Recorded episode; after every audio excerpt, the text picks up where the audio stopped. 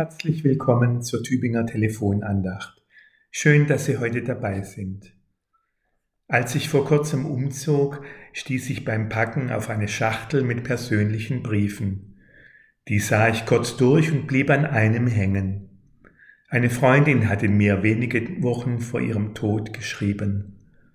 Als ich ihn jetzt wieder las, war ich sehr bewegt, denn mir wurde bewusst, das ist der letzte Brief, den ich von ihr habe.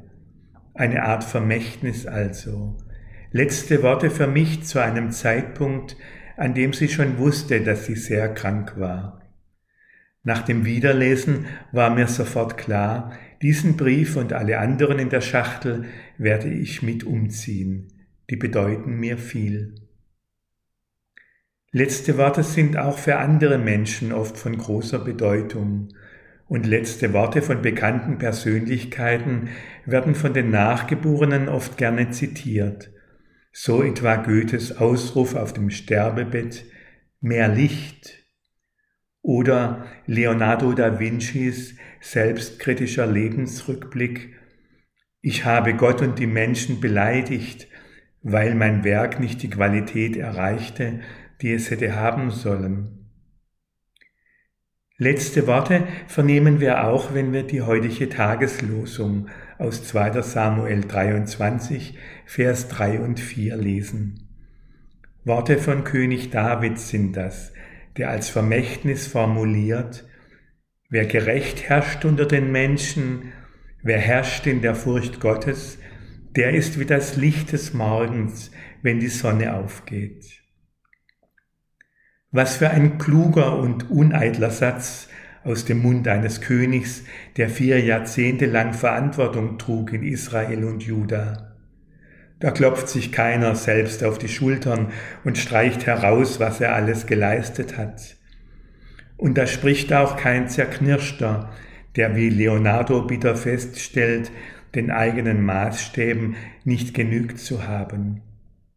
Zu Selbstkritik hätte auch David sehr wohl Anlass gehabt. Seine Liaison mit Bathseba etwa stand in krassem Widerspruch zum Gebot, du sollst nicht Ehe brechen.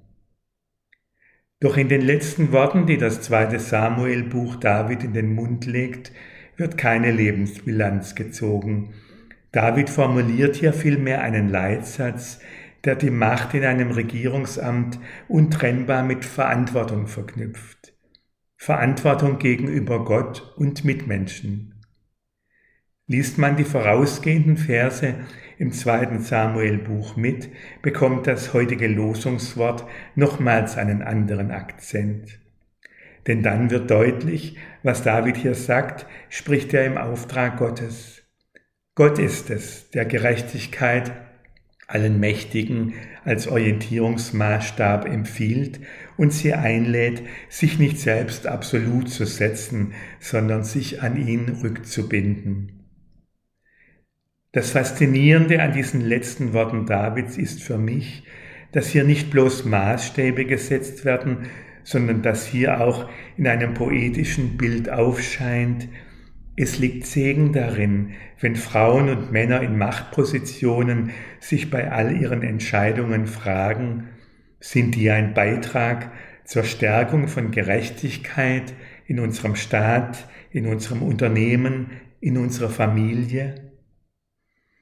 Solch verantwortungsvoller Umgang mit Macht hat Leuchtkraft, lesen wir. Da treten aus dem Dunkel der Nacht klare Konturen hervor. Und wie das Licht der Morgensonne die Lebensgeister weckt, so sind Zeichen gelebter Gerechtigkeit allemal auch Energiespender, die es uns ermöglichen, zuversichtlich in den Tag hineinzugehen. Und sie sind für mich nicht zuletzt auch Zeichen dafür, dass Gott selbst nicht aufhört, als Sonne der Gerechtigkeit das Dunkel unserer Zukunftsängste und Sorgen aufzuhellen. Mögen Sie auf Zeichen dieser Art auch heute stoßen. Das wünscht Ihnen Pfarrer Christoph Doll, Referent im Dekanat am Tübingen.